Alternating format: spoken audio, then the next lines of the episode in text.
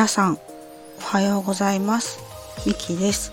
私の配信を聞きに来てくださりいいねやコメントフォローも本当にありがとうございます。あの配信を聞きに来ていただきそこから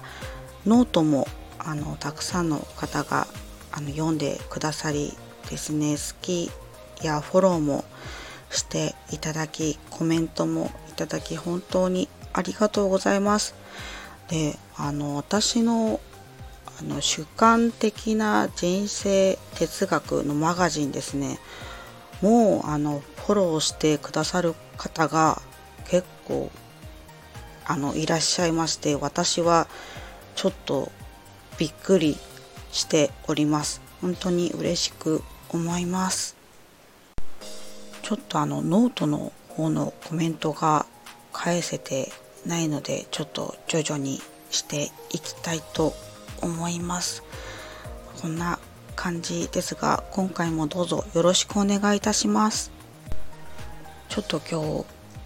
寝不足でトーンが、うん、低いかもしれないんですけどもすいません。えっと今日は、えっと、何を話そうかなっていうふうにまあいつもながらですね思いましてで今日はまあふと思いついたことを話したいと思います。えっと、今回はあの考えるの根底にあるものについてお話ししたいと思います。皆さんはあの日々どんな風に考えて過ごしていますか？考えるって結構大変な作業ですよね。まあ、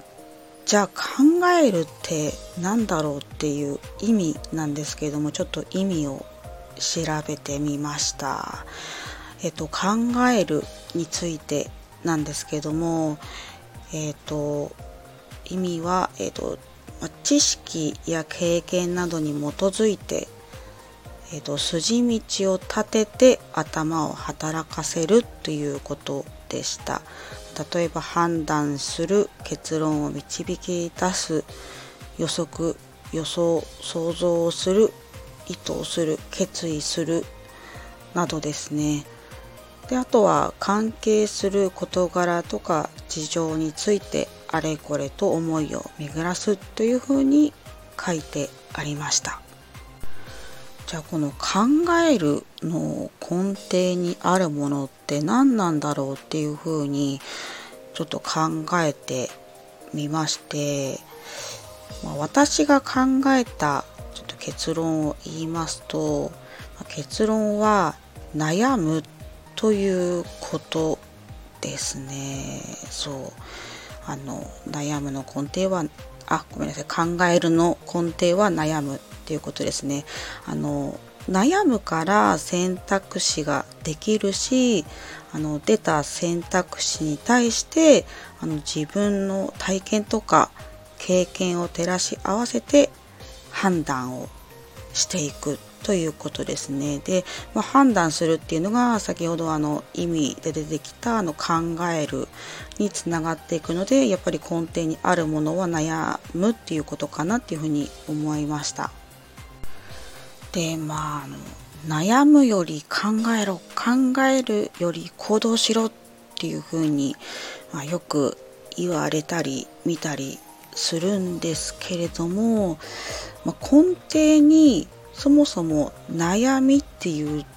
事象が発生しないと考えることも行動することもできないんじゃないかなっていうふうに思いました。なのであの悩むっていうことは決して悪いことじゃないなっていうふうにあの思いました。あの考えるより行動しろとか、まあ、悩むより考えろっていうのは、まあ、効率を、ま、求めているのかなっていうふうにあの考えましてでもまあみんながみんな別に効率を求めなくてもいいんじゃないかなっていうふうにも思いました。でまあ人まあ、それぞれねあの、まあ、幸せって何だろうっていうふうに考えていくわけなんですけどもまあそれはあの結局自分自身が納得して納得したことに対しての満足度を高めてで高めることによって幸せにつながるっていうふうに私は思っているので、まあ、やっぱり別に効率を求めなくても自分のペースで選択して判断していければそれでもいいんじゃないかなっていうふうにあの考えました。なのでまあ効率を求めるか、まあ、納得を求めるかっていうのは、まあ、自由に選択していいんじゃないかなっていうふうにあの思いました。でまあ大切なのは、まあ、誰かと比べるのではなくてやっぱり自分自身のあの満足度を高めて幸せの形を探していくことかなっていうふうにの考えました。やっぱりなんだろう人生に正解はないと思うので皆さんそれぞれねあの納得して満足度を高めて幸せの形を探していって輝いていける選択をしていってほしいなっていうふうに思いました。まああの人生は時間に限りがあるとはよく言われるんですけれども、まあ、効率をあの追い求める時もあの納得を求める時もですね状況によって